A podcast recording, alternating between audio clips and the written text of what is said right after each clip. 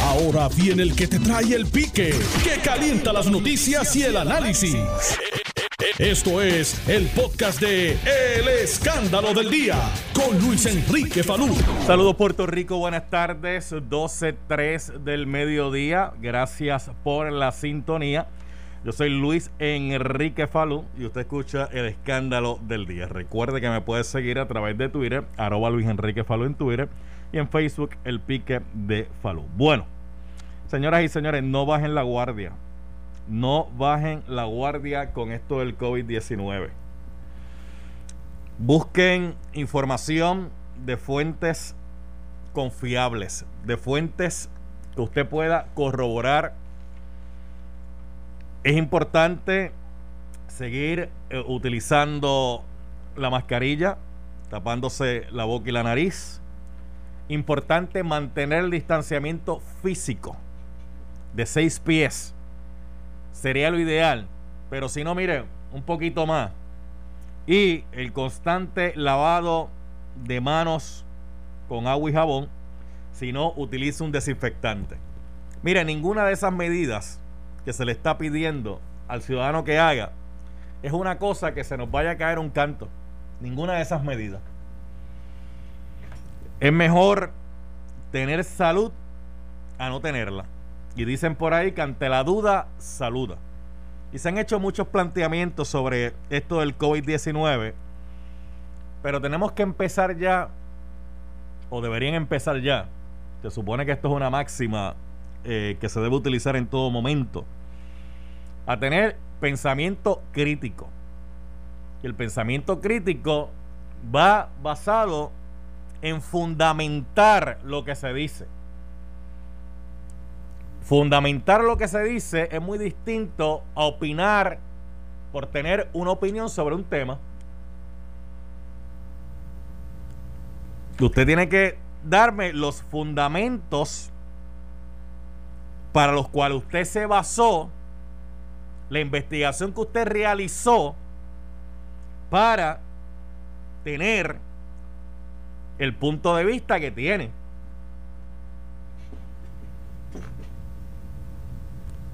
Ah, mira. Eh, un, abrazo y, un saludo y un beso para ti, Diego. Sabes que te, tengo aquí en el corazón, papá. Eh, la doctora, si me está escuchando, Marieli González Coto, eh, le puso un mensajito para que me llame porque estoy tratando de hacer la llamada y no me está saliendo. Si usted me puede, si usted me puede hacer la llamada, se lo, se lo voy a agradecer. Pues es sumamente vital buscar de dónde se está fundamentando lo que se dice. Y aquí en Puerto Rico, en la isla, nuestra cultura nos gusta opinar sobre todo. Sepamos o no sepamos. Es más, las opiniones han llegado a un punto de entretenimiento. Que yo, yo no sé de lo que están hablando, pero yo voy a llamar para allá a opinar porque pues yo pienso y cuando uno le pregunta, ¿en qué usted? Ah, yo no sé, yo dije lo que creo, lo que pienso. Entonces ahí aparecen todas las teorías habidas y por haber.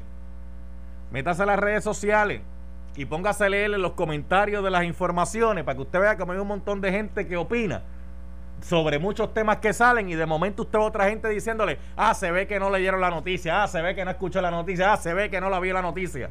Usted va a encontrar un montón de comentarios así, de gente que usted empieza a leer y de momento empieza la gente a comentar. Y empieza la gente a comentar y de momento otro, otro, mensaje de gente diciendo, se nota que ni tan siquiera leyeron la noticia. Porque ya vienen con opiniones prehechas basado en su mundo y el mundo de cada quien llega hasta dónde llega. Hasta donde su visión le da. No llega más allá, es hasta donde su visión le da. Hasta donde su entendimiento y conocimiento le da. Por eso hay que escudriñar y escudriñar es buscar más allá de. Buscar más allá de. Mire, por ejemplo, en las universidades, cuando usted va a coger una maestría o un doctorado, usted tiene que hacer unos trabajos de investigación. Ese trabajo de investigación que usted realiza para las maestrías y para los doctorados, usted tiene, mira, ahí está llamando la doctora, usted tiene que buscar de dónde usted está fundamentando su investigación. y usted pone, mire, según el investigador fulano de tal, que en tal año realizó tal estudio, arrojó lo siguiente, que contrastado a lo que yo estoy investigando, o estoy de acuerdo o no estoy de acuerdo porque tengo una visión distinta referente al trabajo que se está llevando a cabo, pero usted lo sustenta con datos, no con opinión. Y cuando usted sustenta esos trabajos con datos, tiene que citar y citar correctamente de dónde está sacando la información y que sean fuentes confiables donde usted está sacando la información. No es que a mí se me ocurrió, no fue que yo me lo inventé. Porque ahí es que se contrasta en ese trabajo de investigación, en una maestría o un doctorado, la validez que tiene su trabajo para ser aprobado o no ser aprobado. Aprobado por quién? Por un comité. ¿Y, y quién compone el comité? El comité lo componen unos expertos, un director y varios eh, componentes de ese comité que son personas especializadas en el tema. No es cualquier persona que está en ese comité donde yo voy a defender mi tesis. No es que pusieron a cualquier profesor, ah, espérate, que este va a defender la tesis. Venga, vamos a reunirnos porque usted sabe lo que. Y vamos a defender. No, buscan profesores de esa área.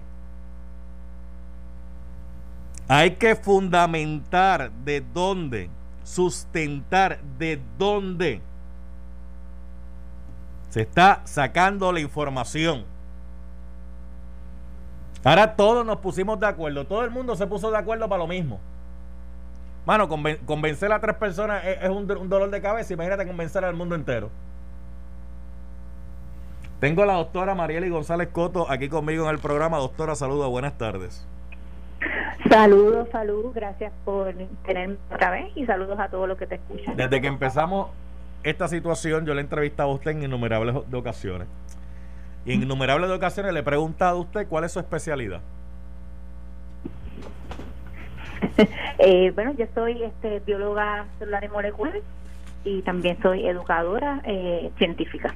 Y usted trabaja constantemente con asuntos que tienen que ver eh, con el comportamiento, ¿verdad?, de, de, todo esto que estamos hablando acá en el programa en el día de hoy. Porque ese es su trabajo. Porque ese es su trabajo. No, no es que usted lo está leyendo en un libro, no es que usted lo vio en un documental, no fue que usted vio una entrevista en YouTube, es con lo que usted trabaja todos los días. Así mismo es, yo soy este, científica, primero que nada, hago investigaciones básicas en el área de inmunología, incluyendo enfermedades infecciosas. En el área de inmunología, incluyendo enfermedades infecciosas. Hablando de enfermedades infecciosas, mucha gente plantea a veces por ahí como argumento, ah, ya aquí no se muere nadie si no es del COVID, todo el mundo se muere de COVID. No, mire, todos los días aquí hay muerte por distintas razones. Todos los días se muere gente por ataques al corazón, hay gente que se muere por problemas con la diabetes, hay gente que se muere eh, por situaciones cardiorrespiratorias, pero ese tipo de información no se le está prestando tanta atención porque eso que le mencioné no se contagia. Un ataque al corazón no es que yo me le pare al lado a Nelson, a mí me está dando el ataque al corazón y Nelson se contagia del ataque al corazón, porque no funciona así. Igual que una enfermedad este eh, que tenga que ver con la diabetes o tenga que ver este, con otro tipo de situación. Pero este virus COVID-19 sí, sí se pega a través de terceras personas si no utilizan su mascarilla, eh, su lavado de manos y su desinfectante. Y las muertes que han ocurrido, que no solamente han ocurrido en Puerto Rico, han ocurrido a nivel mundial. Si usted me dijera que esto solamente ha estado en un solo sitio, pues le digo, pues mira, ok, pero esto es a nivel mundial. Pandemia. Mucha gente dirá, pues mira, a lo mejor eh, pues puede haber o no puede haber pandemia. Si buscamos el significado de la pandemia, pero que el virus está ahí, el virus está ahí. El virus es constatable, se puede, se puede corroborar, se puede verificar que el virus existe.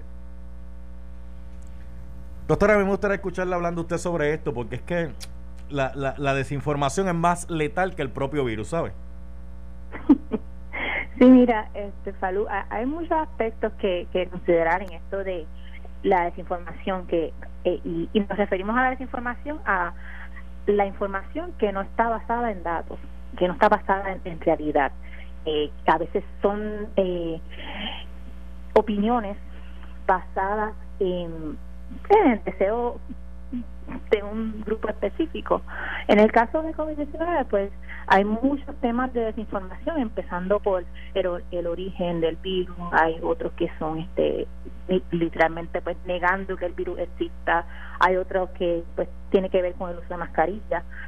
Y si bien es cierto que muchos de estos temas todavía están en investigación y todavía, ¿verdad? Porque la ciencia todos los días cambia y mejora, a veces se rectifica, a veces se, se echa para atrás y se vuelve con otro concepto. La realidad es que es claro que el virus que causa COVID-19 existe, es un virus que se ha aislado ya no solamente por un grupo de científicos, sino por varios grupos, decenas de grupos alrededor del mundo. Eh, es un virus que eh, es nuevo, en el sentido de que pues no había infectado humanos hasta, hasta recientemente.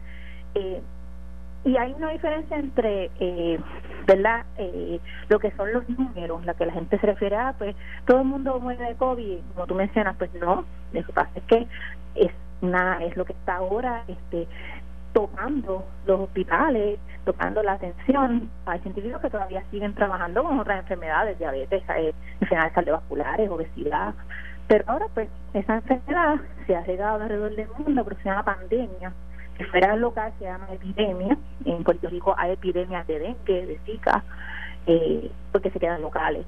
Eh, una pandemia pues a nivel global. Quiere decir que muchos países están comprobando lo mismo.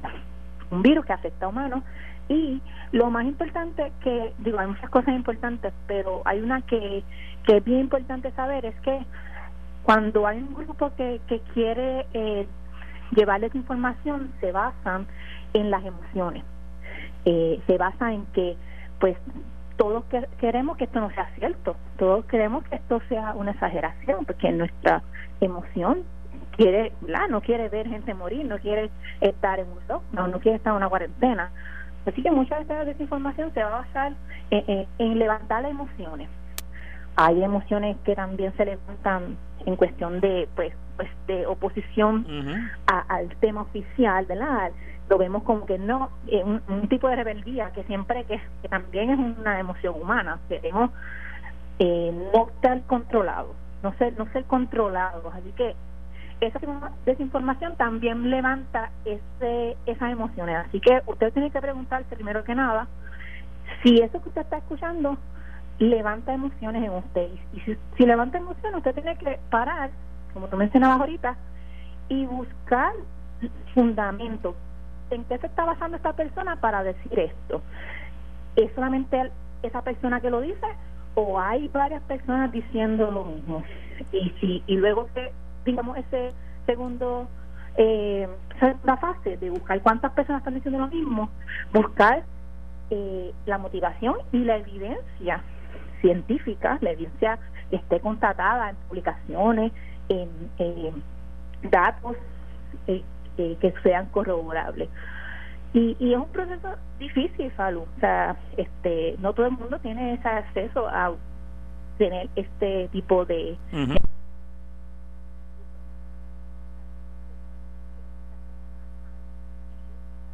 experiencias previas para basarse y decir, pues sí, esto es otro engaño del gobierno, por ejemplo, también lo entendemos. Pero hay que entonces darse cuenta que si usted, si esas opiniones levantan emociones en usted, hay que detenerse y mirar los datos. Sí. ¿Cuántos gobiernos se necesitaría en este momento para que todos se hayan puesto de acuerdo para enfrentar el COVID-19? Yo creo que eso es muy buena, y, y pero hay que echar un poco para acá y, y decir o, o darse cuenta que este proceso de, de, que los gobiernos estén todos de acuerdo, ¿verdad? No se da un vacío. Los gobiernos no son científicos, los gobiernos se dejan llevar por un, eh, los científicos y los científicos se dejan llevar por un proceso científico que no solamente es riguroso en cómo se se descubre algo, sino que necesita consenso necesita que no solamente un grupo, un laboratorio, sea el que diga eh, X o Y cosas, sino que varios laboratorios o varios científicos corroboren esa información. Y es entonces que esa información se convierte en consenso. Ya cuando llega un consenso, pues entonces los gobiernos adoptan entonces, la realidad de lo que está pasando. Por eso le formulé la pregunta de esa forma y de esa manera, porque aquí nos han querido hacer ver... Eh, observacional, ¿verdad? Las observaciones, si hacemos esto, vamos a tener este resultado. Y de eso es que nacen, de, ese tipo de, evidencia, es que nacen estas intervenciones que no son eh, farmacéuticas. Eh, aún así, encima de eso, tenemos evidencia científica de, laboratorio, de controlada, de que entonces se ha dicho, ok, si hacemos esto ahora en el 2020, esto va a pasar.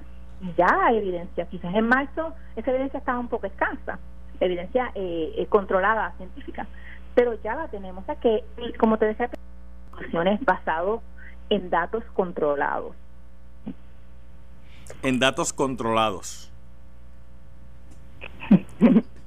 Mira, yo cuando digo datos controlados es es que hay una diferencia entre tú observar algo y decir, ok, este este vaso es rojo, ¿verdad? Eso sería una evidencia observacional. Y muchas personas lo observan rojo, pero ok, es rojo. Eh, ah, una evidencia controlada o datos controlados es que pues tú pones quizás, ¿verdad? por darte un ejemplo sencillo, pone eh, tres vasos, uno rojo, uno azul y uno amarillo y le vas a preguntar a las personas cuál de esos vasos es rojo y la persona va a apuntar al rojo eso es eso es entonces datos controlados le dices otra, otras eh, opciones. No solamente estaba un vaso que haya que decir que es rojo pues, porque no sé otro color le diste otras opciones a las personas y eh, se hizo un consenso que todo el mundo identificó el vaso rojo como rojo y, eso es una, obviamente, bastante simplista, pero eh, es para que, ¿verdad? Para que entendamos que cuál es la diferencia entre lo que es algo observacional. A veces este pasó ahora, muchas personas, muchos doctores le dieron alguna droga al paciente y mejoraron. Eso es observacional.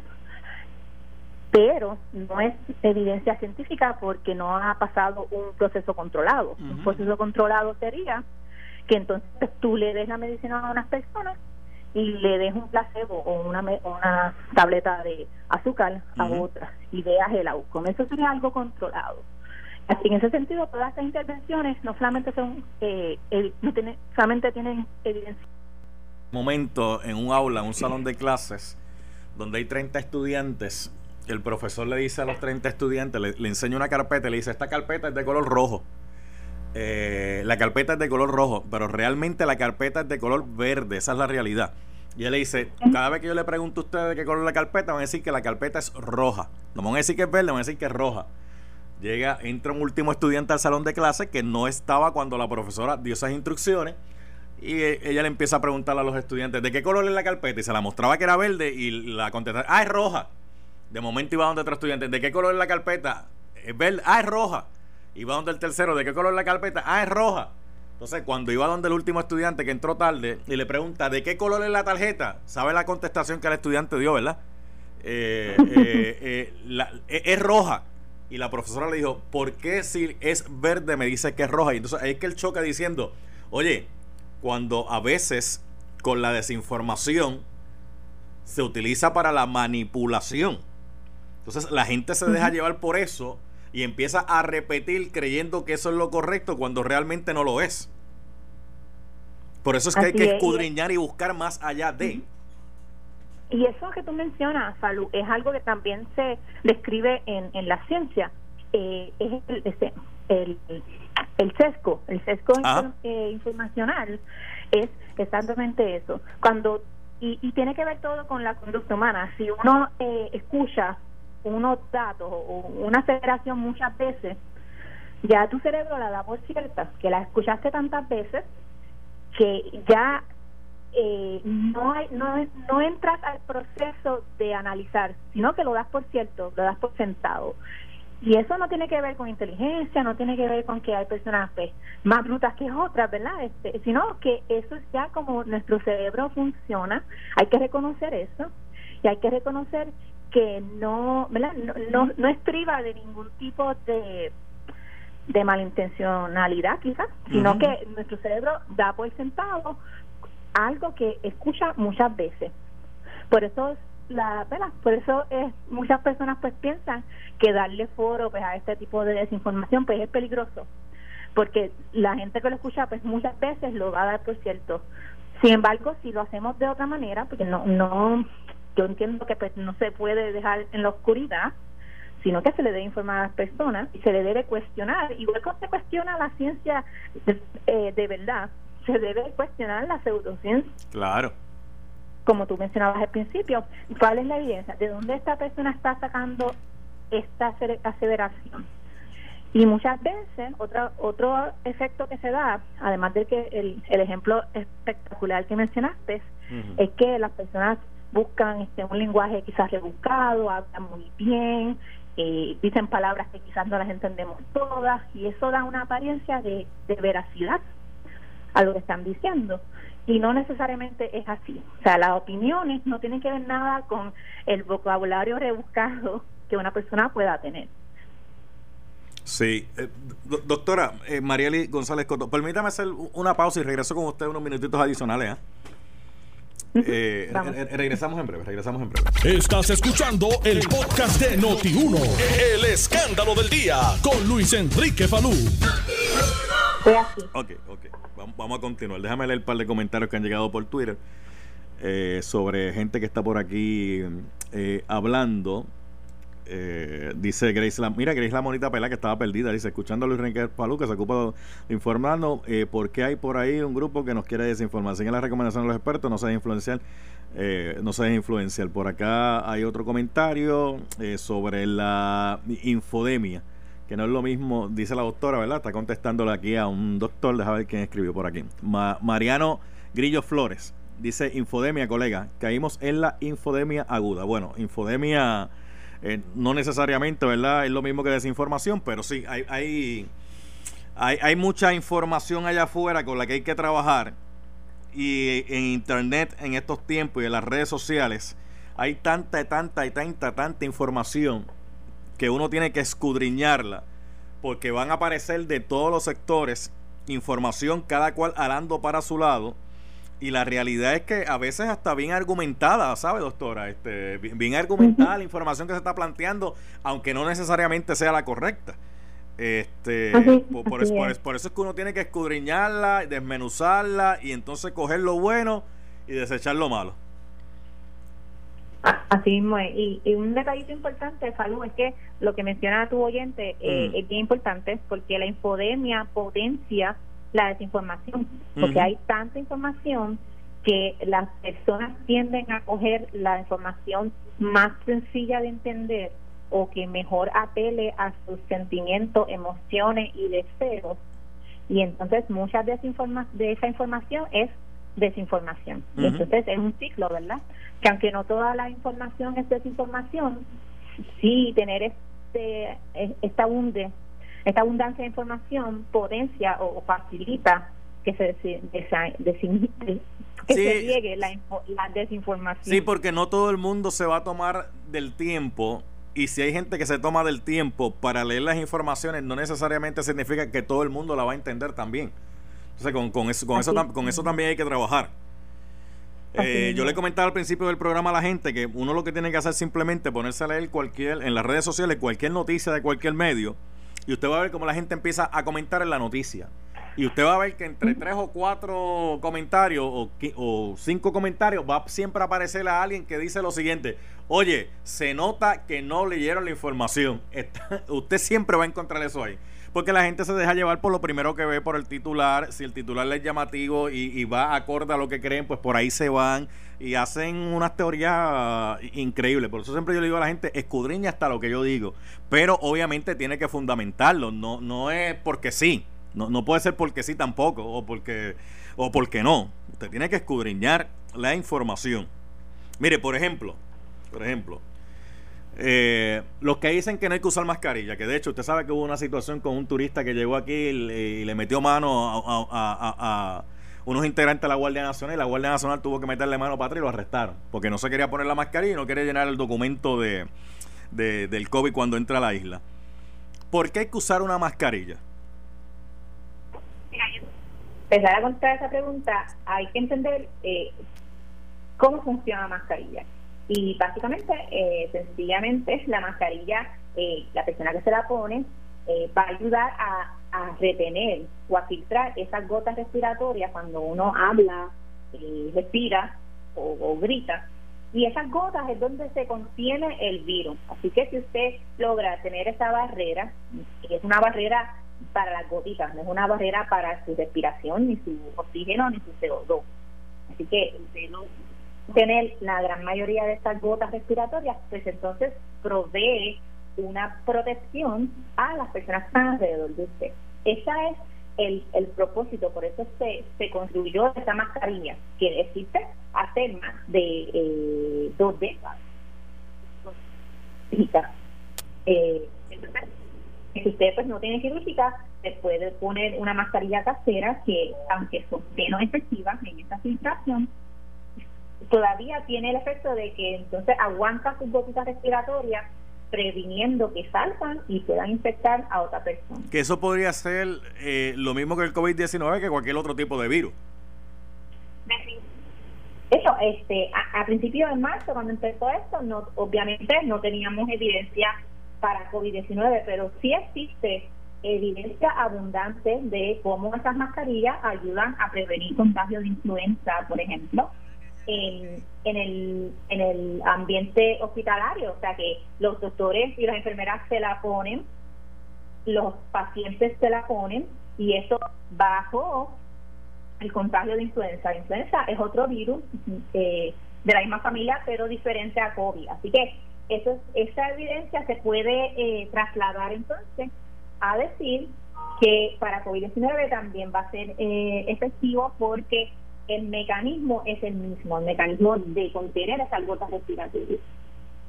Ok, si yo fuera a estar en contra del uso de la mascarilla, la pregunta sería la siguiente, ¿qué argumentación yo podría utilizar para eh, fundamentar mi argumento?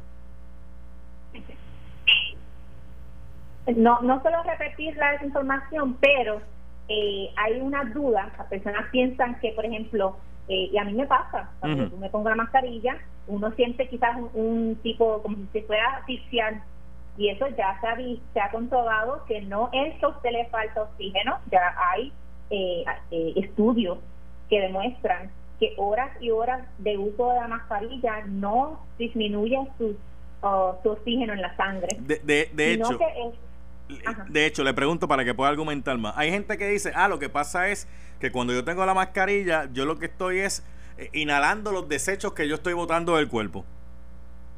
Y eso, la mascarilla, y eso, la manera en que se entiende eso es, eh, otra vez, explicarse cómo, qué, cómo, se construye una mascarilla.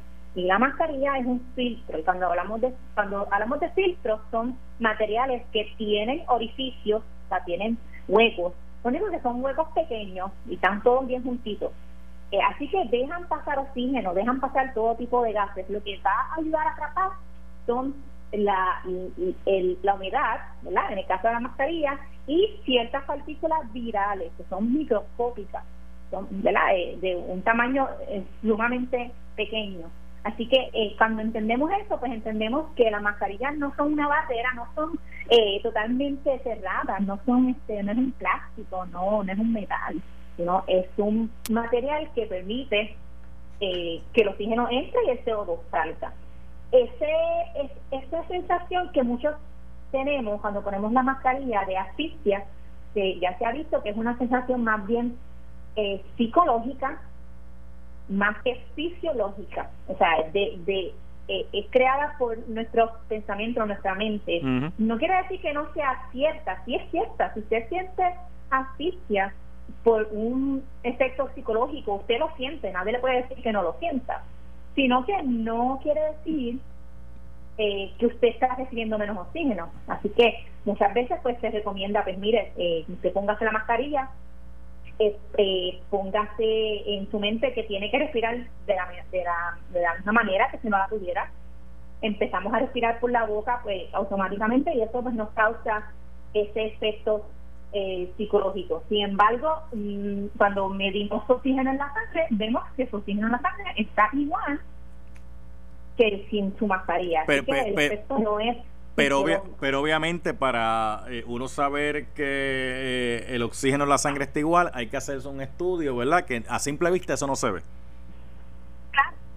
La simple obviamente, ¿verdad? Usted no lo va a ver, pero sí han, han, hay estudios que se han hecho con, con cientos de personas, que se ha hecho lo que hablamos ahorita de estudios controlados, donde se ha, se ha dicho, que usan su mascarilla, este grupo de personas use mascarilla, este grupo de personas no use mascarilla y vamos a medir el oxígeno y vamos a compararlo. Y se ha visto que en definitiva no, no tiene ningún efecto, ¿verdad?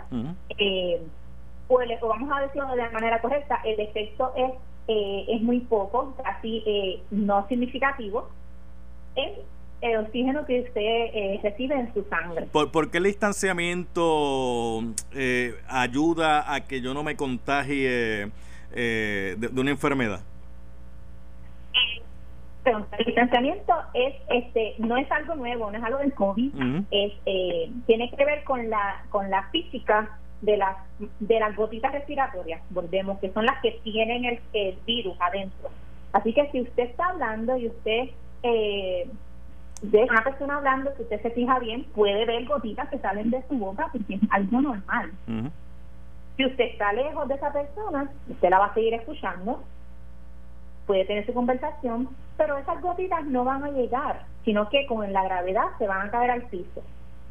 Así que el distanciamiento se basa en esa mecánica, en esa física de cuánto puede, ¿verdad? En distancia, cuánta la distancia puede recoger, recorrer una gota respiratoria que salga de la boca de una persona antes de que se caiga al suelo.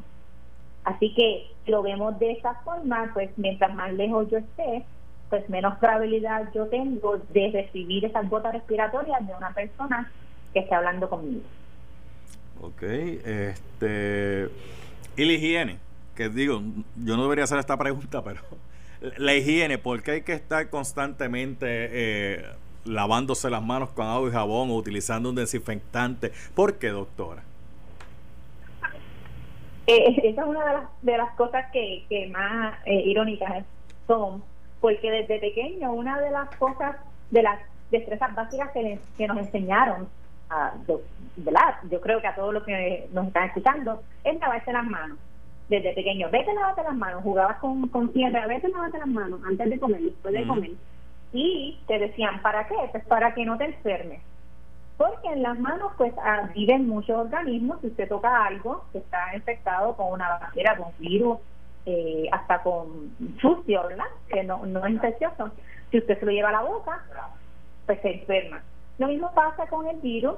Eh, usted puede tocar una superficie que esté eh, infectada y después llevarse las manos a la cara, a la boca, eh, y eso pues puede provocar eh, que usted pues, se infecte. Así que eh, lavarse las manos con agua y jabón destruye la mayoría de esos virus y bacterias y entonces lo que provoca que usted tenga menos riesgo de contagiarse de esa manera. Pero fíjese que eso que estamos hablando, aunque se está utilizando ahora con lo que COVID-19, la realidad es que eso aplica a cualquier tipo de virus. Y bacterias porque es el mismo, ¿verdad? el mismo mecanismo. Si usted lo tiene en sus manos, la única manera que un virus, virus una bacteria lo va a infectar usted es que entre a su cuerpo, sea por la boca, la nariz o la piel, ¿verdad? o algún otro orificio de su cuerpo. Así que si usted previene eso, entonces ningún virus ni bacteria ¿verdad? va a infectarlo.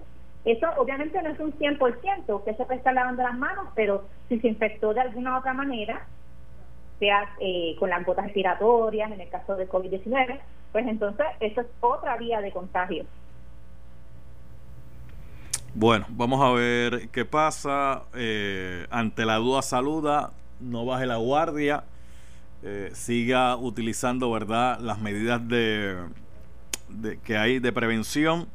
Lamentablemente hay personas que han muerto y han muerto por, por el COVID-19 y si no directamente por el COVID, es porque le, ha eh, maximizado algún otro tipo de condición que ha tenido. Y son seres humanos que hay familiares que los están llorando todavía. Hay familiares que están todavía con, con, ese dolor y ese sufrimiento de no poder haber estado cerca de, de su ser querido en uno de los momentos más difíciles. Lo, que, lo, que, lo último que dijiste, que es bien importante, la persona está, está un poco confundida. Cuando usted le da COVID, cuando usted, cuando usted se infecta de, del virus y usted fallece, ¿verdad? O, o una persona fallece, usted falleció por el virus. Puede ser que se haya potenciado alguna otra condición que usted haya tenido, pero es lo mismo que decir, por ejemplo, si usted recibió un disparo, sí, sí, lo entiendo. Usted no se muere por la bala, usted se muere por este, se, desangró o le dio una infección en la sangre, se llama sepsis, o se le dañó el hígado y se murió de, de, de, fallo eh, del hígado. Sí, la entiendo. lo, que me está, lo que me está planteando no, es... No te lo digo por ti, sino que lo digo por las personas que, que entiendan que cualquiera cualquiera se puede verdad puede fallecer de COVID mm. porque ese es el mecanismo natural del cuerpo. Sí porque si no le hubiese dado no le hubiese potenciado las otras enfermedades que quizá verdad pues este eh, le ha provocado pues la, la, situación. Y, es triste y es doloroso porque son seres humanos eh, con nombre y apellido ¿sabes? con familia que está en este momento pues viviendo una situación bien bien difícil. Doctora lo cierto es que la mayoría de los que le da COVID 19 han logrado superarlo. Pero también lo cierto es que uno no sabe si a uno le da en qué estadística uno va a estar. Si la estadística del que lo supera o la estadística del que lamentablemente no lo pudo superar. Quería decirle otros dos aspectos. El número uno es que no sabemos los efectos a, a largo plazo de una persona que sobrevive el COVID, y ya están reportados. Hay personas que siguen con síntomas meses después que se infectan, aún que no se murieron, ¿verdad? Y lo segundo es que esta enfermedad entonces está saturando nuestros sistemas de salud, nuestros hospitales, y esto entonces nos afecta a todos, porque si usted tiene un accidente, a usted se le complica una enfermedad persistente, eh, nada relacionado con COVID, usted no va a poder eh, tener la ayuda que necesita eh, en el hospital con sus doctores y enfermeras. Así que eh, son aspectos que hay que considerar, no solamente si me morí o no me morí.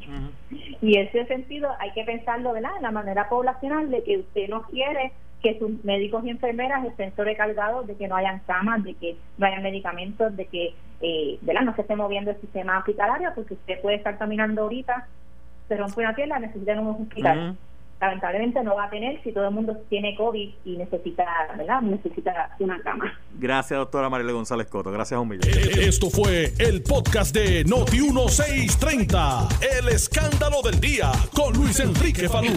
Dale play a tu podcast favorito a través de Apple Podcasts, Spotify, Google Podcasts, Stitcher y notiuno.com.